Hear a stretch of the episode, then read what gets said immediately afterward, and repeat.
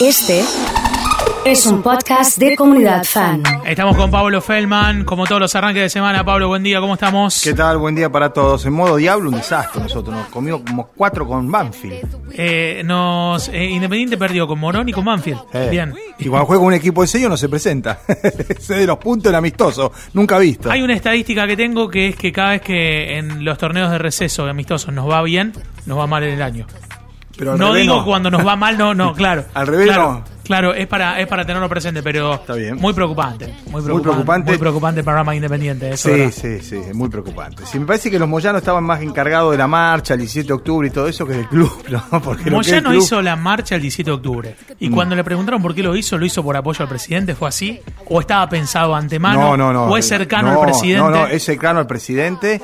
Eh, en eso Moyano es bastante ecléctico y siempre con Alberto Fernández mantuvo una relación por fuera del kirchnerismo. Incluso Ajá. cuando Alberto se había ido y peleado, claro. seguía manteniendo una muy buena relación con, eh, con Hugo Moyano. Esto no habla bien de Moyano ni de Fernández, esto es descriptivo tan solo.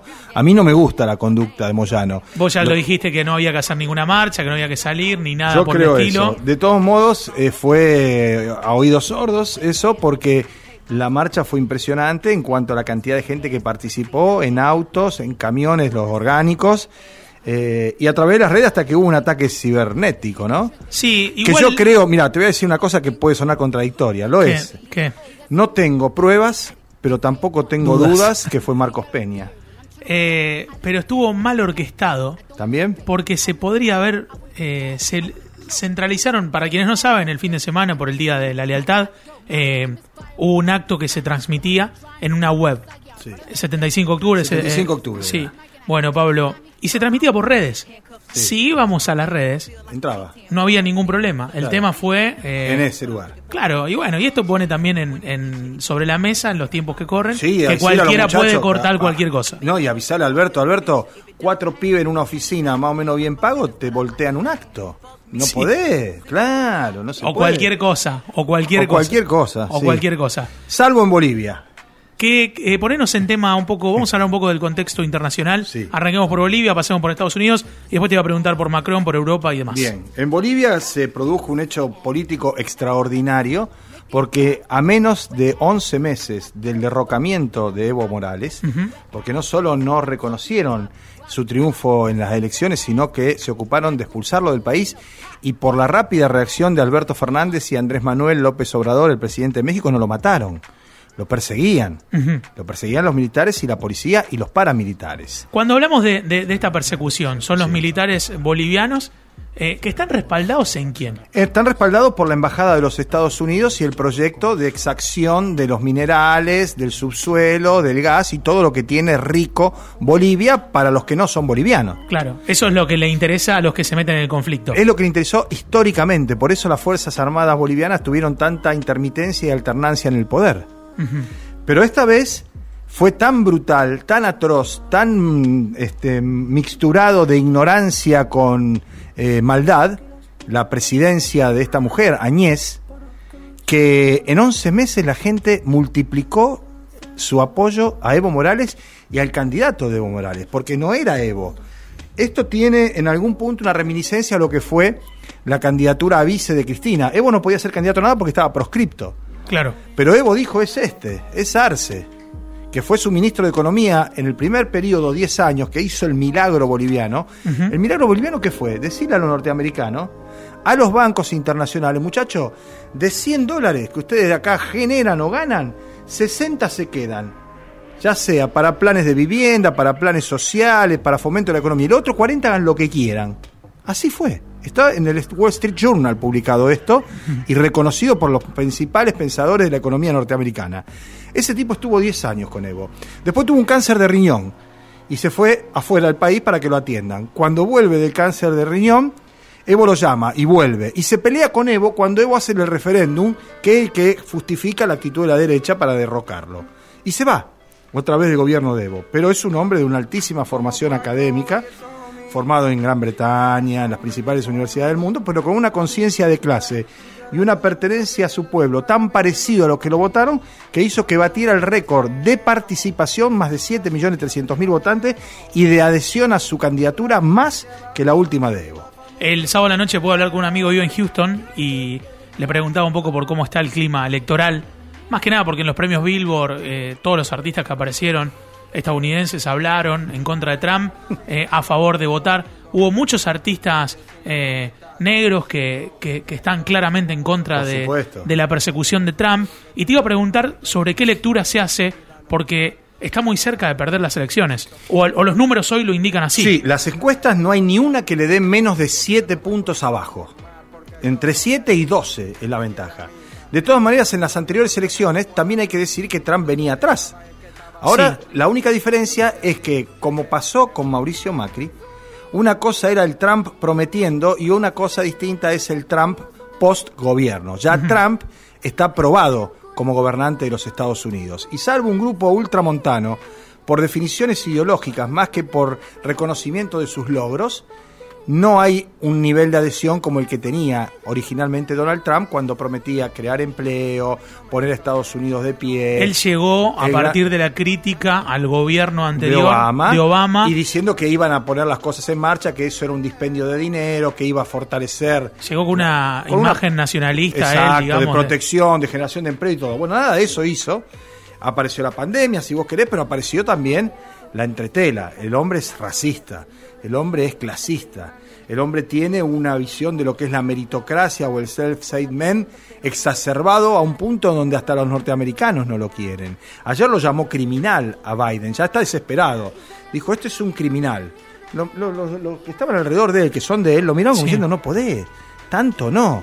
Creo que está tirando los manotazos de ahogado, que la pandemia lo ha dejado descolocado porque Estados Unidos es el país con mayor número de muertos y de contagiados, porque no ha podido recuperar la economía y porque me parece que ya lo conocieron. Y salvo, insisto, grupos muy concentrados, un núcleo duro, creo que aún y a pesar de que George Biden no es, creo yo, la figura restallante ni encantadora, es un hombre moderado, serio, este, equilibrado y creo que por eso mismo puede llegar a ganar la elección. Es, es como que llega con el consenso de varios sectores por, por su prolijidad a la hora de... No los une el amor, sino el espanto, como decía Borges, ¿no? A, a las- a los norteamericanos, el espanto que genera Donald Trump, ¿no? Eh, volvieron los, o, o aparecen rebrotes en, en Europa, en, en España, en Francia. en el hemisferio norte. Y el presidente de Francia decide mm, dictaminar una medida que es, eh, es toque de queda. Porque nosotros, cuando vemos estos términos, lo Sí. asociamos con la dictadura. militar. Inmediatamente. En los países democráticos son Sí. medidas extremas dentro del Estado de Derecho, como lo sería casi lo de decretar un presidente de la República. Lo que pasa es que, como bien decís vos, está tan connotado con lo que ha sido la represión ilegal que nadie quiere escuchar hablar aquí de estado de sitio ni toque de queda. Pero eso representa la supresión de las garantías constitucionales. ¿Qué quiere decir? Que si te dicen quédate en tu casa y no salgas, no tenés que salir porque te meten en cana y no están violando la Constitución. Si te dicen podés andar en auto hasta las 8 de la noche, con el estado de excepción, estado de sitio o toque de queda, que son las tres variantes según el país, se suspenden las garantías constitucionales. ¿Qué quiere decir eso? Están prohibidas las reuniones. Estamos nosotros cuatro o cinco acá en la radio. No podemos justificar que es un trabajo esencial, preso multa, proceso judicial y legajo. Y en esos países, Francia, Gran Bretaña, incluso, por supuesto, Alemania, esa mancha en el legajo supone que el día de mañana hay un concurso para ser docente, hay una capacitación para ingresar en un cargo importante en una empresa. Ven el legajo y dicen, no, pero si acá el oso, cuando dijeron que no se podía circular No a las 8 cumplió. de la noche, lo agarraron. Claro. No, pero pagó la multa, sí, pero hay otros que no circularon. No importa si pagó la multa. Eso es lo que están haciendo en los países europeos. Eh, Pablo, hoy volvieron las clases ya para cerrar en, en algunos eh, lugares de la provincia. Sí, se Eh, recagaron de calor los chicos pobrecitos, sí, dicho sí. mal y pronto. Sí, sí, es verdad. Porque al aire libre y al rayo de sol a las 11 de la mañana, Y en el norte, en la zona norte, Claro. cerca de Gato Colorado, y había 40 grados de térmica. Claro, claro. Eh, sí, lo, lo estoy imaginando y Se sí, van a bueno. insolar, no va a ser coronavirus, va a ser insolación, Sí. en temas solares. Eh, ¿Y qué imaginás que puede llegar a suceder? Y, y ahí podemos analizar un poco, junto con las declaraciones de, de Caruana, haciendo Sí. referencia a que hay que, hay que volver Bueno, a. ahí hay una cosa que es interesante. Si vos ves y abrís el sitio de la capital, una cosa es el título y otra cosa es la nota de Lucas Merizo. A ver. Como ha pasado en otras oportunidades. Una cosa es el que escribe y otra es el que edita. Vamos Lucas. Amerizo habla con Caruana y pone entre comillas que Caruana dijo que sí, y pone un sí adelante de todo. Estoy textualmente. buscándolo porque ya, ya Lo vas se- a ver. lo vas a ver. Sí, hay un sí que condiciona la oración que continúa acerca de la perspectiva de abrir, de cerrar intermitentemente y de volver a abrir más adelante. Esto referido a los próximos 14 días. Estoy buscándola eh, porque me, me cambió ya. Ah, la- ya, ya no está entre los títulos principales. De todas maneras, yo lo tengo muy presente porque hice ese comentario hoy temprano en Radio Universidad. Contanos.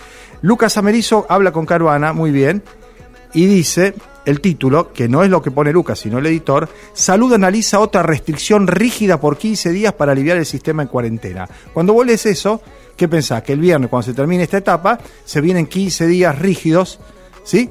De cuarentena. Sí. Bajás, vas a buscar la nota, el encomillado en negrita de Caruana, ahí dice, si se sigue... ¿Qué dice? Vos, la Si se sigue tensionando el sistema sanitario, habrá que consensuar una restricción que sea homogénea por 15 días más y luego volver a la flexibilización. Perfecto. Primera cuestión, si se sigue tensionando, contingencia, no lo sabemos. si Cuando se habla de que viene bajando. Sí, O sea, O eh, sea. en el contexto, ¿no? claro. Lo que hace Carbón es siempre tirarla más lejos, ¿por qué? Porque quiere generar conciencia en la gente, decir, muchachos, no nos relajemos, tuvimos 812 ayer porque era domingo, pero hoy a lo mejor tenemos menos de 1000. La semana pasada tuvimos 1200 de promedio y la anterior 1300. Yo creo que vamos a tener 1000 de promedio esta semana. ¿Eso qué quiere decir? Que no se sigue tensionando, sigue tensionado, pero no se está empeorando. Claro. Entonces es probable que no sea este viernes que dicten más medidas restrictivas, sino más adelante. ¿Sí? Está eso, siempre está. La intermitencia, la cuarentena inteligente, Se cerrar. aparecen 5.000 abrir, casos mañana y sí, eh, te- tenés que... Tenés que y, al- y no esperar hasta el viernes. Claro. Pero creo yo que, como dije antes, la lectura de la noticia es una cosa, el título que parece que es inminente el cierre por 15 días, ¿sí? Y otra cosa, lo que dijo Caruana, que si se sigue tensionando el sistema, se va a evaluar la intermitencia de restricciones más rígidas y la apertura posterior. Eh, ¿Por qué los medios hacen eso? Porque hay un criterio... Porque, porque, porque en cuestiones generales... el- Muchas veces hay una intención deliberada de generar mayor tensión, preocupación, de atraer al lector. Otras veces es porque está en el temperamento del editor y tiene esa beta y esa onda. Hay otros que titulan con metáforas, hay otras que son más futboleros, este, hay otros que son más rockeros. Empezar de nuevo, este, un tipo que le gusta a Lerner te pondría ese título. Yo al que me ponga a empezar de nuevo en el diario alguna vez, lo mando a plantar codeínes, ¿no? Pero son criterios de edición, cuando hay buena fe y buena intención, que creo que es este el caso, yo no estoy Sí, dudando sí, de sí. eso. Lo que digo es que no dice lo mismo la nota que el título. Excelente. Pablo Feldman ha estado con nosotros aquí en Comunidad Fan.